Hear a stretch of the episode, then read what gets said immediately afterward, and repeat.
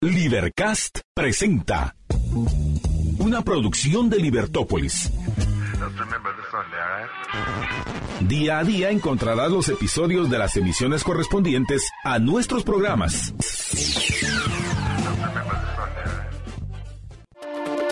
Libertópolis.com ¿Qué Bienvenidos, muy buenas. ¿Sí se escucha bien? ¿Sí? Ok, gracias. ¿Qué tal? Bienvenidos, muy buenas tardes. Gracias por estar con nosotros, gracias por acompañarnos a través de la 102.1 FM. Gracias por acompañarnos. Y el tráfico está bastante complicado porque pues ya casi que siempre está así en la ciudad. Respire profundo, libérese de ese estrés, ninguna falta le hace. Gracias por acompañarnos a través de la 102.1 FM y a través de nuestras diferentes plataformas, Facebook, YouTube, Twitter, así que bienvenidos. ¿Qué tal Jorge? ¿Cómo estás? Bienvenido.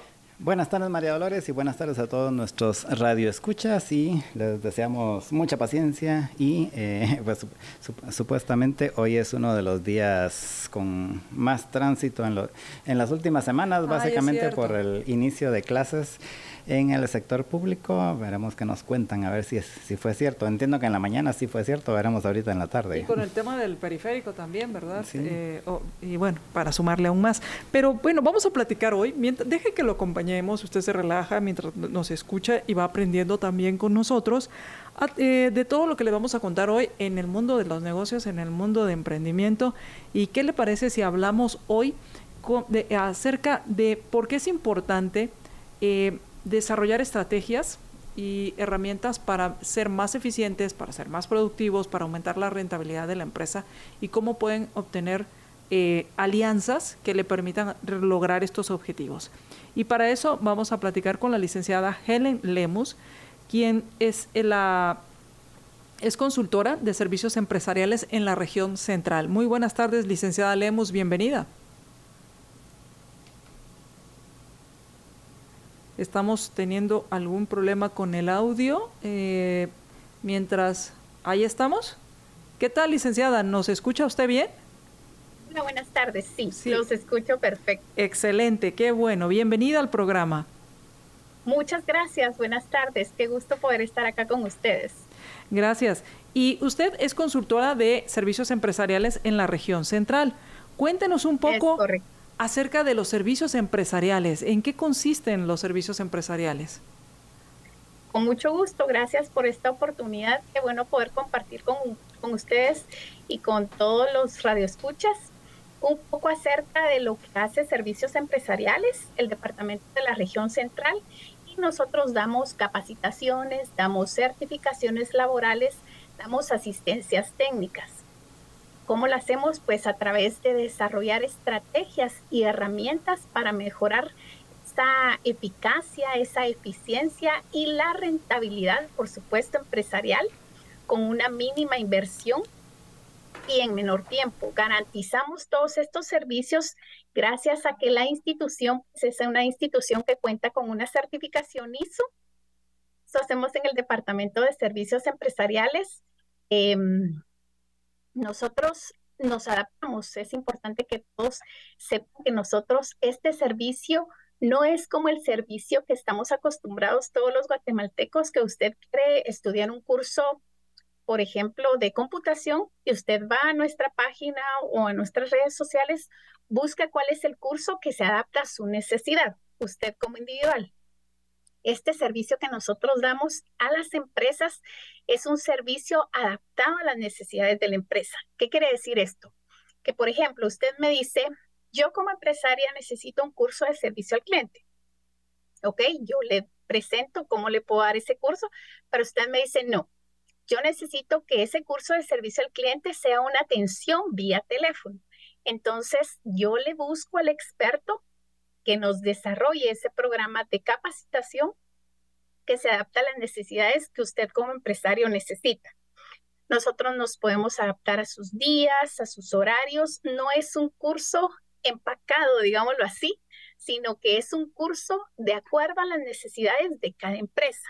Y por supuesto, si usted es una empresa de servicio de comida, si usted es una empresa de telefonía, nosotros buscamos al experto, tenemos un banco de datos con muchos expertos en las más de 72 especialidades que ofrece el INTECAP en las cuales ese experto, en base a las necesidades que tenga usted como empresario, hace la capacitación. Y nos enfocamos a eso, a dar una capacitación personalizada y de acuerdo a las necesidades de cada una de las empresas.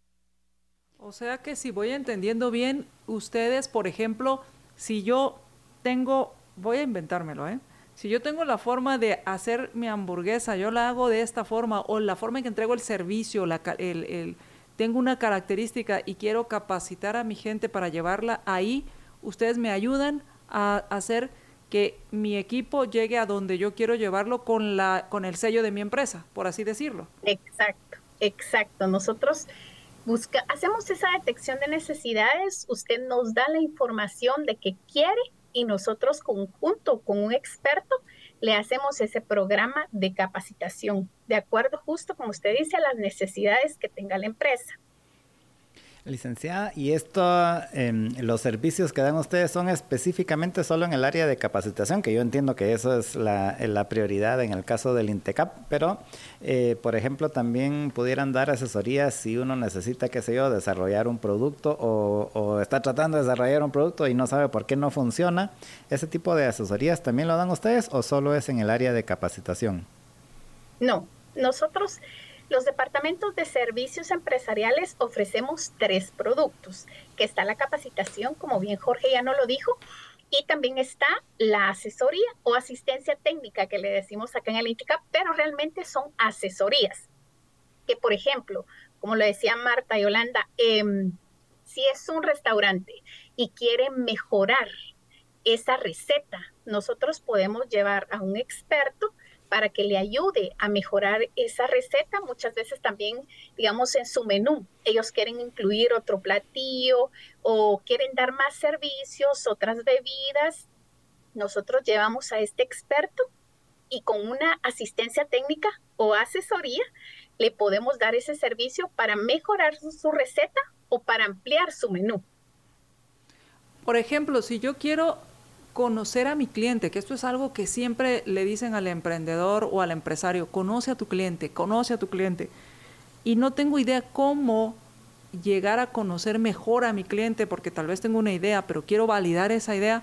Ustedes también en esta asistencia técnica le ayudarían a, un empresario, a un que quiera conocer mejor a su cliente, desarrollar estos mecanismos para poder conocerlo mejor sí tenemos expertos en estudios de mercado y si lo hemos hecho, podemos darles esas asesorías. Realmente las asistencias técnicas tenemos un banco de datos muy grande en los cuales nosotros podemos ser un aliado estratégico para cualquier empresa y darle ese servicio, un estudio de mercado, justo lo que usted comentaba, para que sepa dónde está su cliente, quién es su cliente, qué quiere su cliente, nosotros podemos darle esa asistencia o asesoría. Y o, sea que pueden ustedes eh, apoyar a las empresas en casi cualquier área, por ejemplo, qué sé yo, ventas o en la parte de, eh, de cómo hacer el backend o cómo llevar la contabilidad o la parte de sistemas, por ejemplo. Sí, sí, tenemos toda esa capacidad por ejemplo, ahorita tenemos mucho auge con el decreto 229, que es el decreto del Ministerio de Trabajo, en el cual manda lo de salud y seguridad ocupacional. Nosotros como institución, INTECAP está certificado para poder dar esas capacitaciones. Y a ver, nosotros tenemos pues un banco muy amplio de instructores, le decimos nosotros a nuestros expertos, pero estos expertos tienen que estar avalados también por el Ministerio de Trabajo. Y tenemos esos expertos cuentan con ese aval para poder dar estas capacitaciones a las empresas. Mm. Entonces, por ejemplo, si es un tema de salud y seguridad ocupacional, nosotros les podemos dar desde la asistencia técnica o asesoría de qué es lo que les falta, qué tienen, qué les falta, cómo tienen que tener todo en base a la ley Luego ya les damos las capacitaciones para que cuando ellas tengan una inspección o algo del Ministerio de Trabajo, de trabajo pues ya tengan toda su información ahí y lo puedan presentar. Qué interesante, así no se asusta uno. Eh, cuando ya tiene, cuando tiene ya esa, esa, esa visita, pues ya está uno preparado. ¿Qué modalidades ofrecen eh, para poder tener estas asistencias o estas capacitaciones? Nosotros somos un departamento que se adapta a lo que el empresario quiere. Y si el empresario quiere que lo hagamos en línea, lo podemos hacer en línea. Si quieren presencial, lo podemos hacer presencial. También es importante que les mencione que nosotros podemos llegar a las instalaciones de su empresa o si ustedes quieren, también nosotros tenemos edificios acá en la zona 5 donde podemos darles aulas para que ustedes manden a su, sus colaboradores y se capaciten acá. Eh, a mí me quedó una pequeña lapso ahí que no sé si lo llenamos, lo llenó o no, y es que usted mencionó que habían tres actividades, que una era la capacitación, otra era las asistencias, pero no me quedó claro si nos dijo cuál era la tercera. No, no se la he dicho. Muchas gracias por recordarte. gracias porque sí, nosotros también tenemos una certificación laboral. Ah, Esta se divide en subproductos, digamos así, pero es importante que nosotros vamos a la sectorial. Por ejemplo, nosotros certificamos en montacargas. Entonces, todas las empresas que tienen un montacargas se pueden certificar con nosotros, que es una certificación que dura cinco años.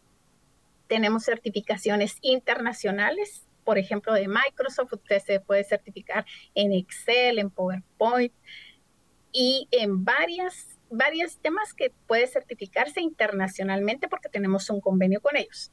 Y tenemos la certificación conjunta, que esa certificación lo que hace es que, por ejemplo, tenemos eh, un jardinero.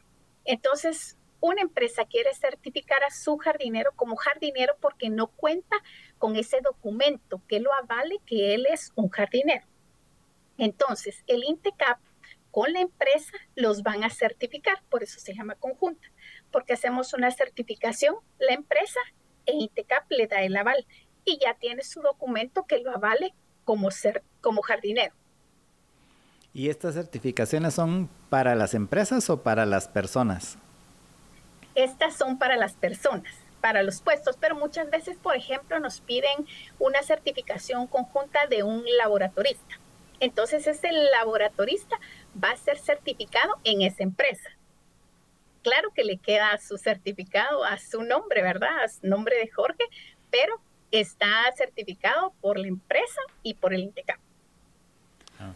Excelente. Y, una pregunta, porque el hecho de, por ejemplo, hay empresas que están cotizando y que pagan la cuota de INTECAP, eh, ¿cuáles son los beneficios que obtienen o cómo es el proceso para acceder a estos, a estos servicios?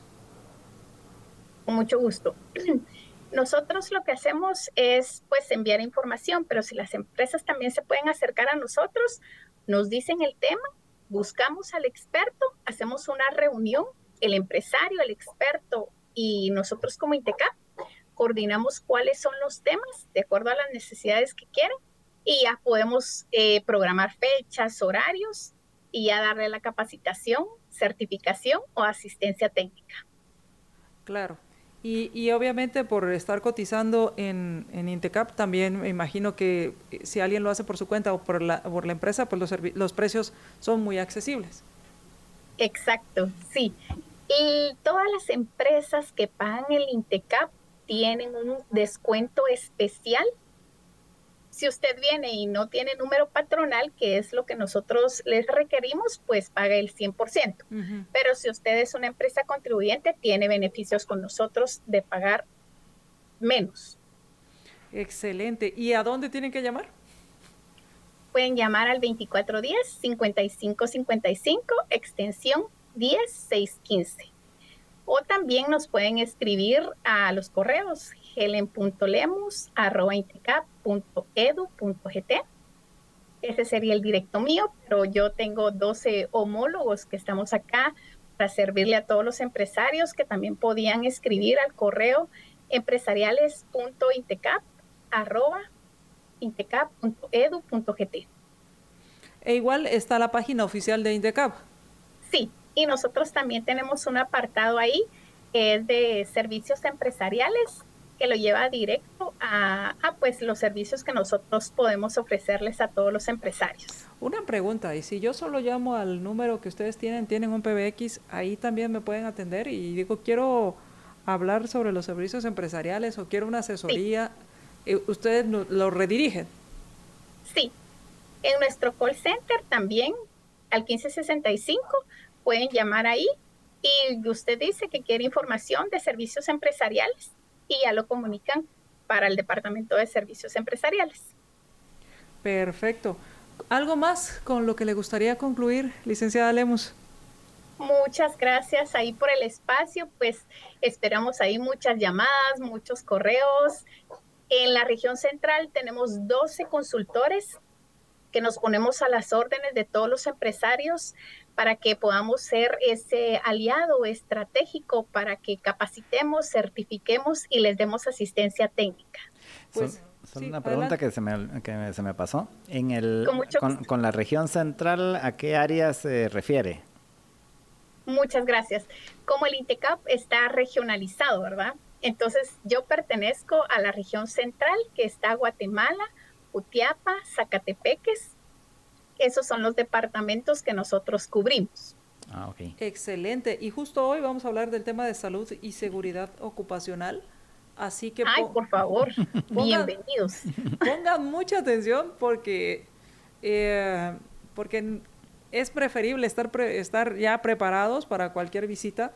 Eh, que tengo entendido que no solo es de, del Ministerio de Trabajo, pero vamos a, a preguntar y, y, que, y tener ya esta asesoría. Así que acérquese al INTECAP si aún, eh, si aún no ha recibido esa visita y mejor la ya preparado. Eh, usted me dijo que el teléfono es el 2410-5555. Extensión 10615. Extensión 615. Ok, 2410-5555, extensión 106. 106.15, extensión 106.15. 106.15. Está bien. Perfecto. ¿Y el PBX? Es el 24. Bueno, tenemos un call center también, 1565. 1565. 1565, que ahí también pueden llamar y preguntar por los servicios empresariales y ya los redireccionan para acá. Pues muchísimas gracias, licenciada. Muchas gracias a ustedes y qué gusto poder compartir, compartir aquí esta información. Esperamos ahí su comunicación, que estamos para servirles. Muchísimas Muchas gracias. Gracias. Gracias. Buenas tardes. Buenas, tardes. Conversábamos con la licenciada Helen Lemus de Servicios Empresariales de la región central en Intecap, donde pues nos están hablando de, todas las opciones que hay y que se pueden aprovechar y que al final, mire, em, hay que capacitarse, hay que ah, asesorarse, porque créame que si no lo hace usted, seguramente alguien atenderá mejor a su cliente. Y, y, no nos gustaría que así fuera. Así que vaya y acérquese a Intecap. Vamos a hacer una pausa y regresamos.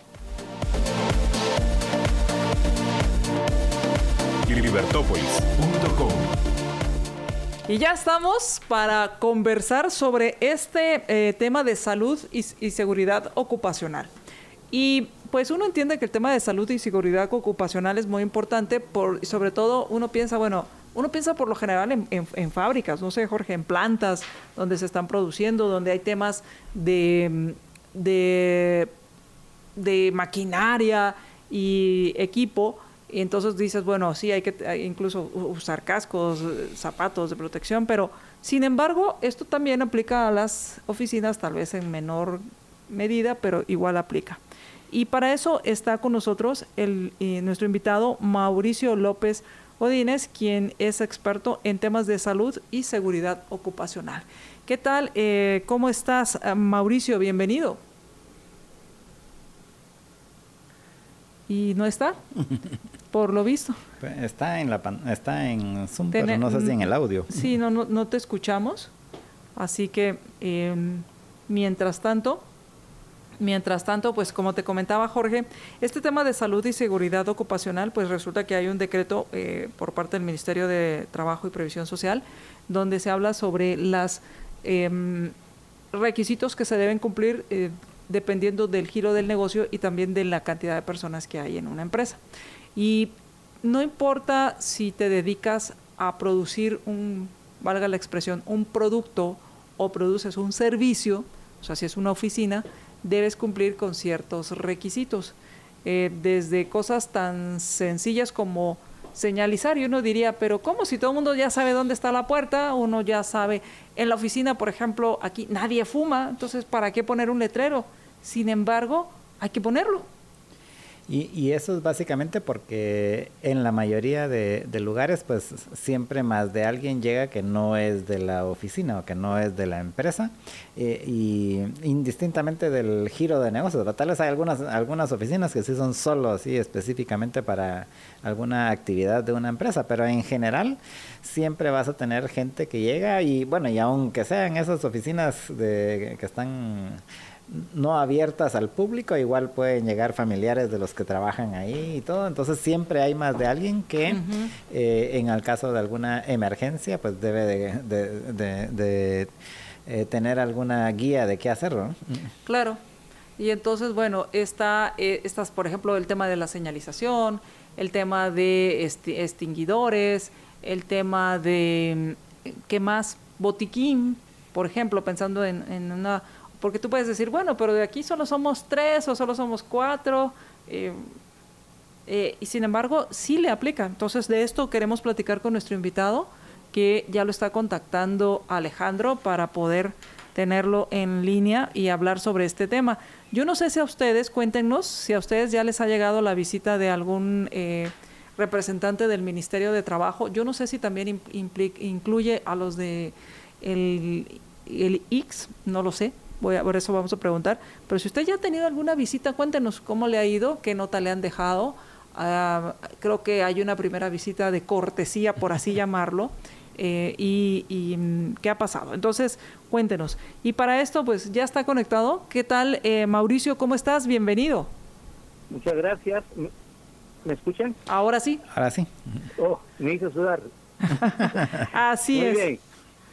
Eh, de verdad, para mí es un gusto poder participar con ustedes y aportar un poco pues de lo que muchas personas deben de conocer, pero desconocen. Ah, Lastimosamente en nuestro país no nos gusta leer.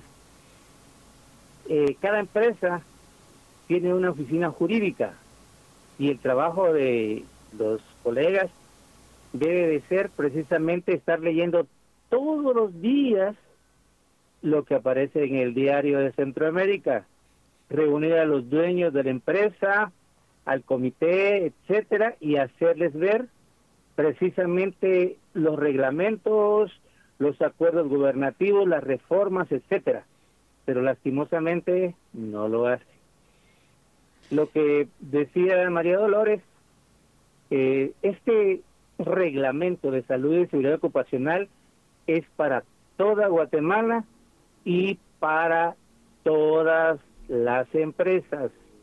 Empresas monstruos, empresas sencillas, una tienda, un taller, inclusive en casa podemos nosotros aplicarlo, porque es una norma eh, de un acuerdo gubernativo, es una norma que el, el gobierno pues la, eh, la ha activado precisamente mejora de los trabajadores.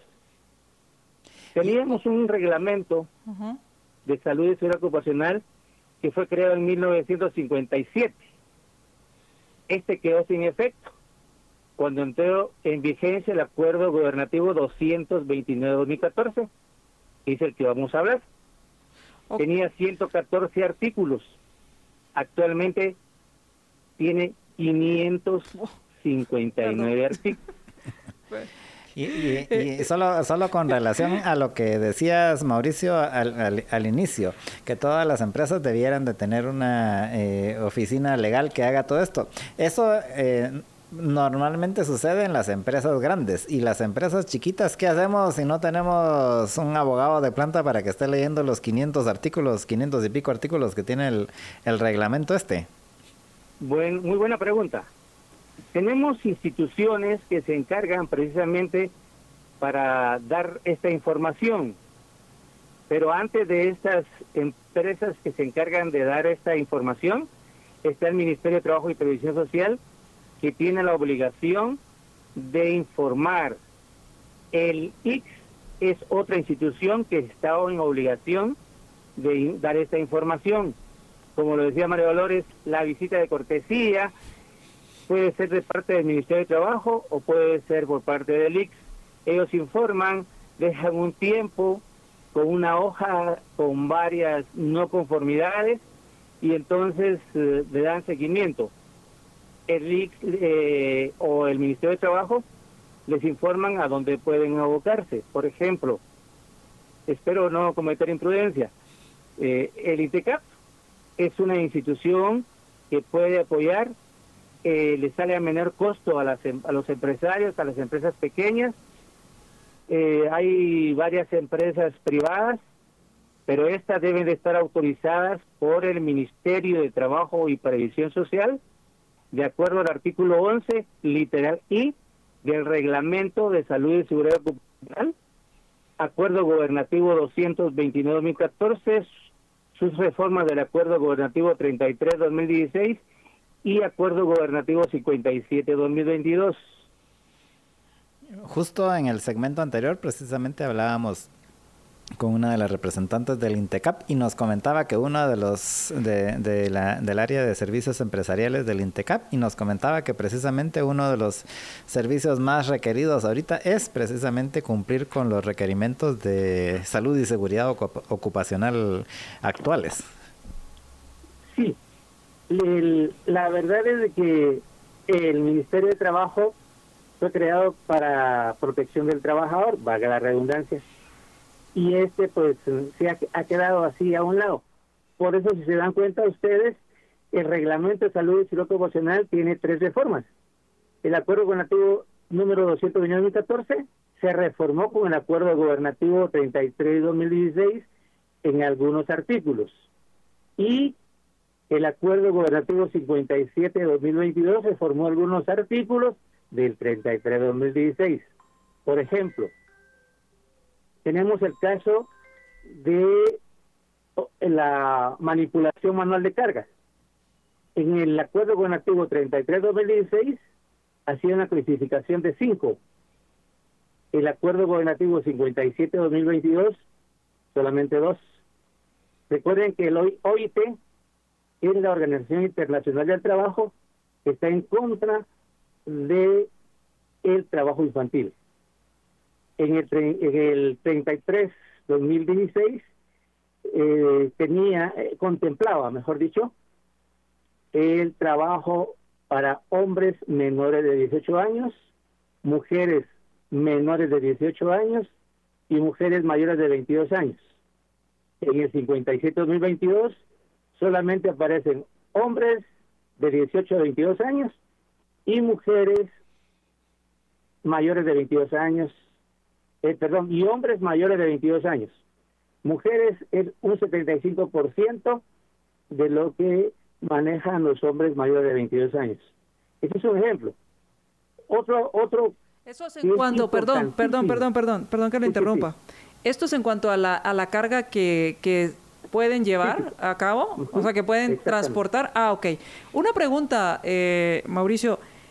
Esto usted dijo, eh, va desde el más pequeño hasta el más grande pero me imagino, en cuanto al tamaño de las empresas, pero me imagino que dependiendo de la cantidad, ¿de qué depende? De los metros cuadrados que yo ocupo, de la cantidad de personal que tengo y qué pasa si yo estoy home office. Entonces, primero empecemos con el tema de eh, los requisitos que se aplican a las empresas. ¿Depende del número de personas o depende de los metros cuadrados o de la ubicación geográfica del lugar? Para la manipulación. No, no, no para, en, para, general. en general, exactamente. La aplicación. Exacto. Esta, este reglamento es una norma de orden público y en los primeros artículos nos eh, explica claramente que es aplicable a toda Guatemala. Eh, no está viendo la ubicación, no está viendo la cantidad de trabajadores. Se toma en cuenta en algunos artículos eh, la cantidad de trabajadores en función al monitor de salud y seguridad ocupacional y en relación a el um, en donde van a necesitar un plan completo de salud y seguridad ocupacional. Por ejemplo, si una empresa tiene menos de 10 trabajadores, solo necesita un monitor que se encargue del plan de riesgos laborales. Si una empresa tiene de 10 a más trabajadores, debe de tener un plan de riesgos laborales y un plan de salud y seguridad ocupacional. ¿Un plan de qué, perdón? Salud plan de salud y seguridad ocupacional. ¿Y algo más dijo usted? El, primero que mencionó. Hablé del plan de riesgos laborales. Ah, ya. Pero este lo maneja el monitor. Anteriormente, en el 33-2016, era más difícil conseguir o contratar a una persona que supiera de salud ocupacional, porque no hay. Sencillamente contrataban enfermeros auxiliares, dependiendo del rango. En el otro rango, un enfermero profesional con una licenciatura y en el otro, un médico ocupacional. En el 57-2022 ya solo pide que sea un trabajador que reciba cuatro cursos especiales que pide tanto el Ministerio de Trabajo como el IX para poderlos solicitar como monitor. Entonces, la prensa, después de haber recibido esa capacitación, solicita al Ministerio de Trabajo y Previsión Social demostrando que el trabajador a través de la planilla demuestra, valga redundancia, que él es trabajador de la empresa. Anteriormente no. Yo tengo mi empresa, Industrias Malgo, y tengo mis monitores. Y viene la empresa X, la empresa Y, me solicita monitores. Yo se los enviaba. Ellos me pagan a mí y yo le pagaba a mi monitor. Actualmente ya no está autorizado eso. o sea, como... Antes se hacía como un outsourcing del de los monitores. Yo contrataba monitores externos y que venían a dar el servicio a mi empresa, como cuando contratas una contabilidad. Exactamente. Ah. Ya eh, en el en el 57-2022 tiene que tener los monitores que sean miembros, o sea, trabajadores de la empresa. Ok. ¿Y cuáles son los cuatro cursos que debe de eh, cursar esta persona para poder calificar como monitor? Primero, un curso de primeros auxilios. Eh, legislación, gestión de riesgos laborales y SSO, salud y seguridad ocupacional. Temas específicos, definiciones, porque no daría tiempo a hablar de todo esto, ¿verdad? Claro. En el caso de nosotros, en, cuando me contratan, yo lo mínimo que doy son 32 horas para poder cumplir con los eh, cuatro temas que pide el Ministerio de Trabajo y Previsión Social y el IX.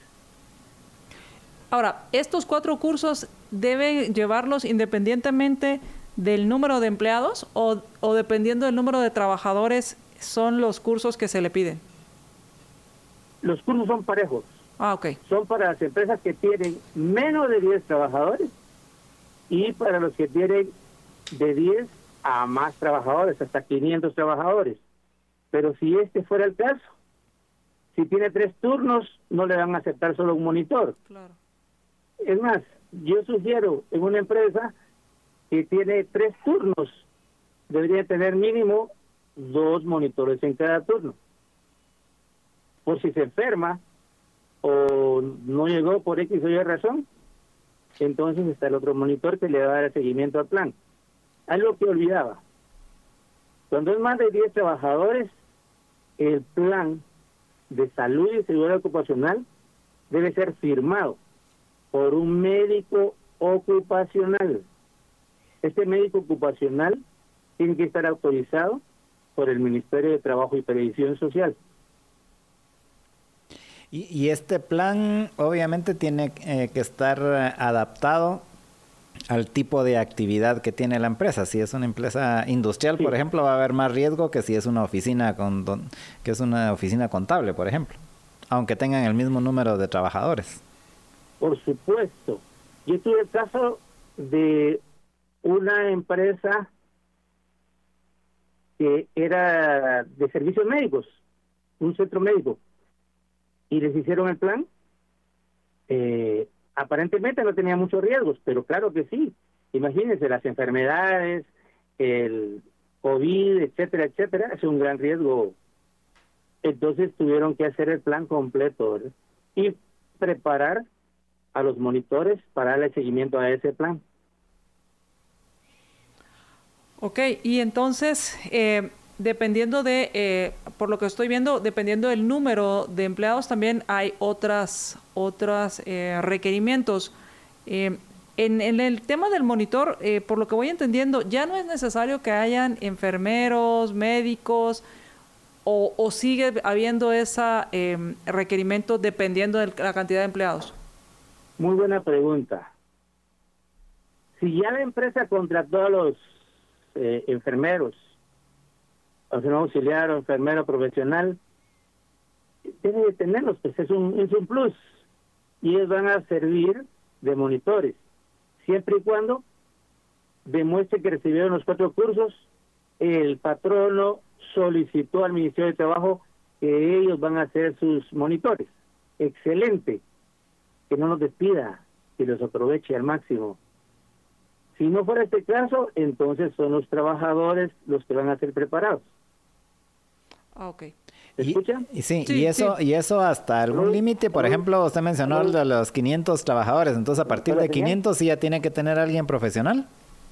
Hola, hola. Sí, lo escuchamos. Nosotros sí lo estamos escuchando. Usted no, eh, estamos perdiendo la señal nuevamente. ¿Aló? Ok, estamos, ¿nos está escuchando? Sí, lo escucho. Ok, adelante Jorge. Sí, yo preguntaba que si esto de los monitores siendo los mismos trabajadores, eso es, por ejemplo, para la cifra esa que usted mencionó de 500 trabajadores, menos de 500 trabajadores, entonces pueden ser trabajadores los mismos monitores, pero cuando ya es más grande de eso la empresa, ¿tienen que ser ya profesionales como los enfermeros o los doctores? No, no, no, no, no. Eh, tenemos la eh, es la, misma situación, es decir, eh, en lo que se basan es menos de 7, un monitor, más de 7, el monitor y tiene que tener el plan de salud y seguridad ocupacional hecho o firmado, mejor dicho, por un médico ocupacional. El médico ocupacional tiene que estar autorizado por el Ministerio de Trabajo y Previsión Social y esta autorización solamente el Ministerio de Trabajo y Previsión Social la, la, puede impartir, la puede, puede autorizar. El médico ocupacional tiene que demostrar ante el, ante el Ministerio que es médico, con su constancia de médico colegiado. Y aparte de eso, demostrar los cuatro cursos que en realidad sí puede él manejar el plan de, de riesgos laborales. Vamos, vamos a hacer una pausa y cuando regresemos vamos a continuar hablando sobre el tema de salud y seguridad ocupacional. Eh, ¿Cuáles son las consecuencias de no cumplir con estos requisitos? ¿Qué pasa si no se tienen estos, eh, estos temas, como por ejemplo señalización, como por ejemplo, em, no los sé, planes. los planes? Eh, ¿Cuáles son las consecuencias? Vamos a hacer una pausa y regresamos libertópolis.com. Regresamos a Libertópolis Negocios y estamos conversando con el licenciado Mauricio, eh, por acá, perdón, tomé otra hoja, Mauricio López Godínez, quien es capacitador en seguridad, en salud y seguridad ocupacional y tiene más de 25 años de experiencia en estos temas. Además, está autorizado por el Ministerio de Trabajo para eh, la gestión de la salud y la seguridad ocupacional. Jorge, tú tenías una pregunta. Sí, eh, ¿qué pasa cuando hay una inspección laboral? ¿Qué es lo que tiene eh, en, de, con, este con, relación al tema de salud y seguridad ocupacional? ¿Qué, ¿Qué, papelería o qué requisitos son los que hay que cumplir para, para poder salir avantes en estas inspecciones? Muy bien. El, inspectores, tanto del Ministerio de Trabajo como el IX, la visita que hacen, las no conformidades, les dejan un listado. No sancionan, dejan determinada cantidad de tiempo para que cumplan esas no conformidades. Por ejemplo, todas las puertas tienen que abrir hacia afuera, pero la mayoría de empresas las puertas abren hacia adentro. Esos cambios no pueden ser inmediatos, necesitan de recursos se planifican los presupuestos del siguiente año. Por lo tanto, eh, dan tiempo. ¿Qué le interesa a los inspectores? Que ya aparezca planificado para el siguiente año en ese presupuesto. Que, que, en realidad demuestren que sí están con la buena intención de, de reparar ese problema. Esa es una. La otra es, hay situaciones que se pueden reparar inmediatamente. Por ejemplo, el orden y la limpieza, pues es algo, algo fácil de hacer. Pero eh, se familiarizan, todos los días pasan por el mismo lugar, todos los, todos los días eh, salen del mismo lugar y ahí está desordenado, hecho un caos que puede provocar un accidente. Vienen esos inspectores y, se asustan de ver cómo está todo eso, eso se puede hacer inmediatamente. Eso, pues definitivamente van a dejar menos tiempo para que luego reparen. Cuando en realidad eh, no cumplen con nada de eso, no, no le ponen atención, porque ellos ven un gasto, no una inversión, eso es lo malo en Guatemala, no tenemos cultura de seguridad, por lo tanto vemos eh, gastos, ah, es que aquí voy a gastar y, y la gente no se pone de equipo, no, no, yo voy a invertir para que la gente se proteja, voy a utilizar los zapatos punta de acero porque manipulan cosas pesadas, etcétera, etcétera. Ver una inversión, no un gasto se ve la intención. Pero si hay fallas, entonces ya hay sanciones que no son de 25 quetzales como antes. Ya estamos hablando de 65 mil quetzales en adelante. Entonces, por esa razón, eh, lo decían ustedes, habían hablado con un personal de Intecap y decían que, que sí, y nos están solicitando bastante. ¿Por qué razón? Porque esta institución Intecap cobra menos que las empresas eh, privadas es mucho más fácil eh, contratarnos a nosotros. Lo difícil es de que planificarnos porque es, como es bastante las, las necesidades, entonces no nos damos, eh, por así decirlo, ellos lo quieren para ayer, no podemos cumplir con ese ayer. no sé si respondí. Sí, una pregunta, Mauricio. En su experiencia, ¿cuáles son las cosas más usuales que las empresas no tienen para cumplir esto? Porque, por ejemplo, ahorita eso que mencionó, eso de la de la puerta para afuera. Yo estaba pensando aquí en el, en el edificio donde estamos nosotros, por ejemplo, todas las puertas de todas las empresas, de todas las oficinas abren para adentro y no sé ni siquiera si habría que cambiar el reglamento del edificio para poder abrir la puerta para afuera, por ejemplo. digamos las salidas de emergencia. sí. E, esa es otra cosa, la salida de emergencia. Está en Rotulón salida de emergencia.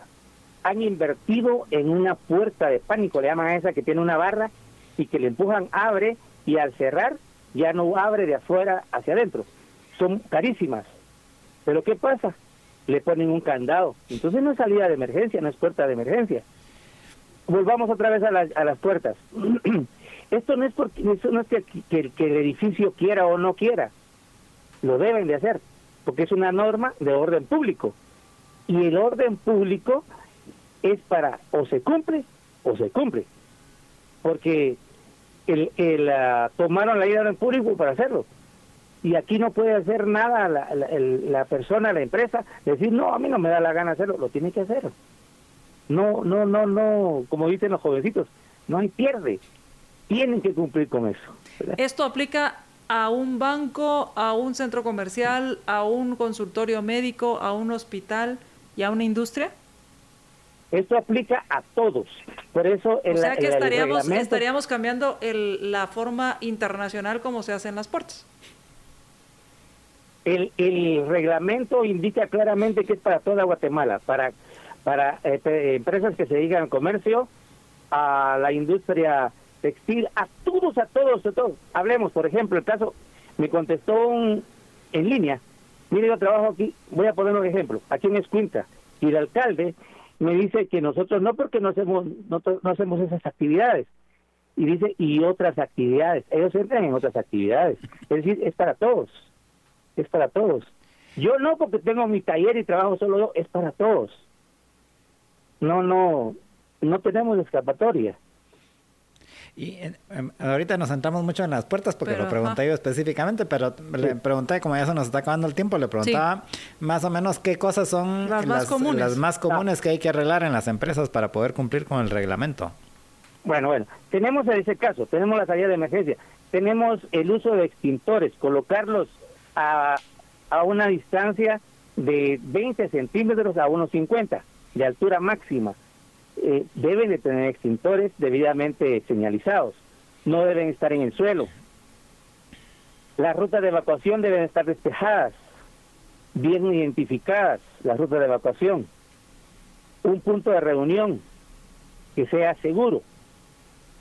Un botiquín de primeros auxilios. En el 33-2016 pedía 24 insumos. En el 57-2022 solo 13 insumos están pidiendo actualmente.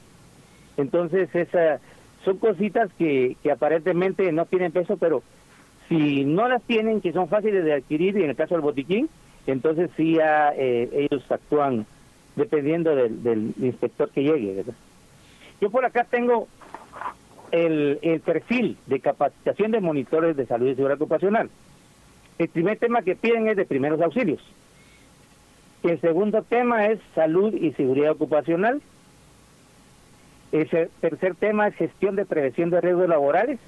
Y el cuarto, legislación. Y cada uno de estos temas tiene los subtemas. El primero es auxilios, evaluación primaria y secundaria, manejo de lo base, el RCP, eh, heridas hemorrágicas, fracturas y quemaduras. Salud y seguridad ocupacional, conceptos básicos, gestión de prevención de riesgos eh, laborales, conceptos básicos, identificación de peligros y la legislación, los acuerdos ministeriales y gubernativos, reglamentos del IX, etcétera, que ellos lo conozcan. Porque, por ejemplo, hay, hay una, eh, en el caso del, de la, del reglamento del IX, acuerdo 1002, se toma en cuenta o no se toma en cuenta al trabajador si viene de su casa a trabajar, cómo se llama un accidente, cómo se toma en cuenta ese accidente, laboral o no laboral, y si se tiene que tomar como laboral, ya sea que venga de casa al trabajo o del trabajo a su casa. Eso sí, si sale del trabajo a, una gasolinera y entonces ya no lo toman en cuenta como como accidente laboral, ¿verdad? Solo es accidente de tránsito y eso mucha gente lo desconoce. Eh, no sé si... Sí, sí, muy interesante porque hay muchos temas que hay que, eh, hay que cumplir y, pensaba en, en, la, en, la, en que hay que asesorarse, que hay que buscar eh, asesoría, que hay que buscar capacitación, que bueno, Intecap es una muy buena opción para saber qué está pasando con, este, con estos acuerdos y cómo cumplirlos de tal manera que eh, no salga más caro el tema de pagar una multa, porque tampoco estamos trabajando para pagar multas, porque entonces despido a la gente y pago la multa. Especialmente así tan grandes como nos dijo Mauricio, de 65 mil quetzales. y eso es así. un negocio. Y eso es el piso de, la, de las multas, ¿no? La más, la más baja. Sí, dependiendo de la cantidad de trabajadores, multiplicado por, por esa cantidad. ¿Con qué le gustaría concluir, Mauricio? Vean, a mí eh, me agrada el, el hecho de, de, este reglamento. Lo que da tristeza es la falta de cultura. Y eso lo vemos en todo lugar, en la calle, los motoristas, a qué velocidad van sin casco, y ese casco no, no está autorizado, es decir, no está certificada la palabra correcta. Tenemos el caso de los que entran a trabajar a las empresas, los contratistas, llevan arneses, llevan sus eh, eh, escaleras, pero no están, no están, eh, no están certificadas. ¿Por qué? Porque las van a comprar ahí a esas ferreterías pequeñitas o, o ahí al, al, al mercado. Esas, con esas no pueden trabajar. Y es el trabajo del monitor precisamente. Es el trabajo del monitor evitar que esta gente entre a poner en riesgo a los de la empresa y a ellos mismos. Porque la sanción no va a ser para la empresa Patitos Feos contratada, sino para la empresa X que lo contrató. Eso es lo que tienen que tener mucho cuidado. Y por favor, amigos, pongan en práctica este reglamento. Accesen al Ministerio de Trabajo y Previsión Social, ahí lo pueden descargar.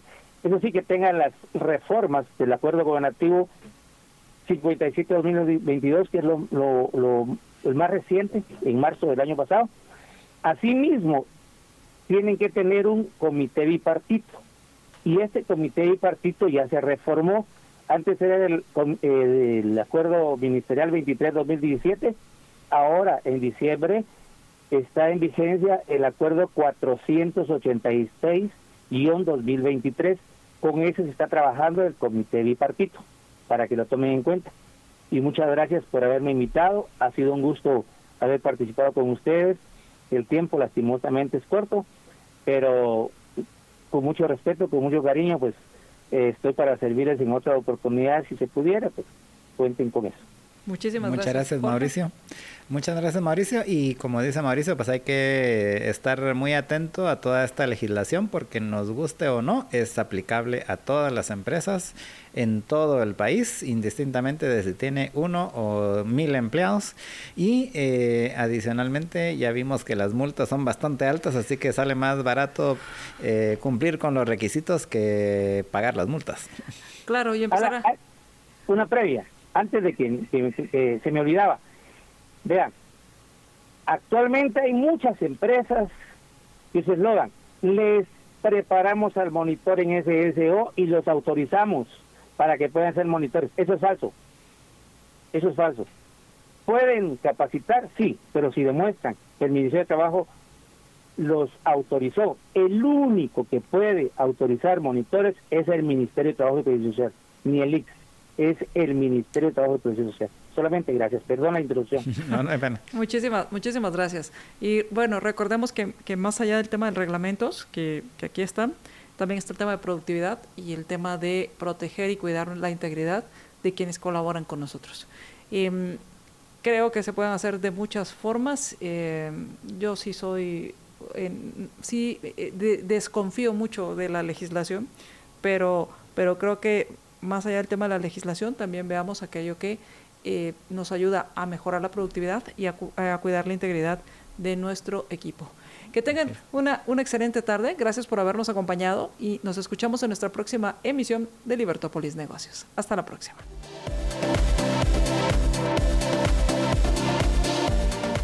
Libercast presentó una producción de Libertópolis. Recuerda suscribirte y dejarnos 5 estrellas para que continuemos trabajando en producir más podcasts de tu interés. Libertópolis.